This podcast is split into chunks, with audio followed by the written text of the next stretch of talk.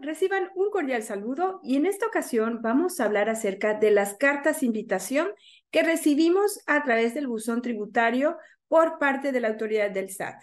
Hay varios aspectos a compartir con ustedes. Número uno, tenemos que revisar que la procedencia de este correo sea lícita. ¿Por qué?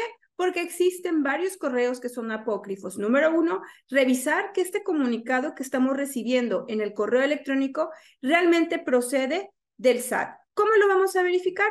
A través del buzón tributario. Allí debe de haber una notificación por parte del SAT, mismo que debimos de haber recibido la información en el correo. Si no está en tu buzón tributario, posiblemente pudiera tratarse de un correo apócrifo. Número dos, ya nos dimos cuenta que es una carta que realmente procede del SAT. Aquí vamos a identificar si se está tratando de un requerimiento, de una carta invitación o de una invitación al programa de vigilancia profunda. Son muy diferentes, pero ahorita lo que está llegando son las cartas de invitación revisando que el cumplimiento de las declaraciones de IVA estén correctos. ¿Qué está haciendo la autoridad?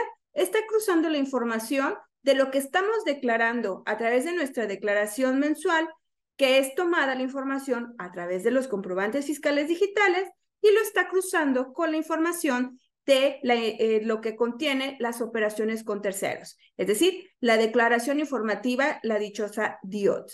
Claro que va a haber diferencias. ¿Por qué? Número uno, si estamos expidiendo comprobantes fiscales digitales que se fueron por error o que pusimos que fue pagado en una sola exhibición, pero realmente no lo cobramos, ahí va a haber una discrepancia. Asimismo, puede tratarse de algunas operaciones que no causan IVA, y que la autoridad lo está considerando como grabadas. Puede haber una exención o lo que es la tasa cero. Para esto recordemos que hay que platicarlo número uno. Tenemos 15 días para atender estas cartas de invitación. Es un programa masivo que se emite. Recordemos que la autoridad, al no haber implementado acciones nuevas de fiscalización para este año o el haber creado nuevos impuestos, en el plan maestro de fiscalización para el 2023 se precisó que se incrementaría el número de acciones por parte de la autoridad utilizando los medios electrónicos, es decir, toda la información que ya tienen a su alcance a través de estos cruces de información. Entonces, si ha recibido una carta de invitación, infórmalo inmediatamente a tu asesor, a tu contador, estamos para apoyarte y hay que dar contestación. Al ser una carta de invitación, habrá quienes digan, me están invitando, no es obligatorio. ¿Qué sugerimos? Atender a este requerimiento. No está de más verificar la información que exista y decirle a la autoridad, bueno, ¿cuál es esa diferencia? Recordemos también que los sistemas no son del 100% fieles, es decir, algunas veces tardan su proceso de actualización y también por ahí pudiese haber una discrepancia.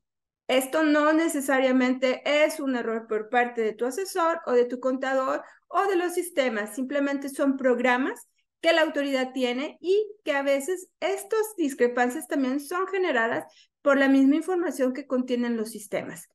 Es importante aclarar y atender estos requerimientos. Bueno, no son requerimientos, cartas invitación, porque de no hacerlo, la autoridad puede proceder a ejercitar facultades de comprobación, donde ahí sí pasa un requerimiento y de no contestarse existe una multa. Ahorita al ser invitación, le estamos indicando a la autoridad pues que todo está bien, aclarar lo correspondiente y eh, de esa forma la autoridad toma en cuenta que atendimos por parte de ellos esta invitación.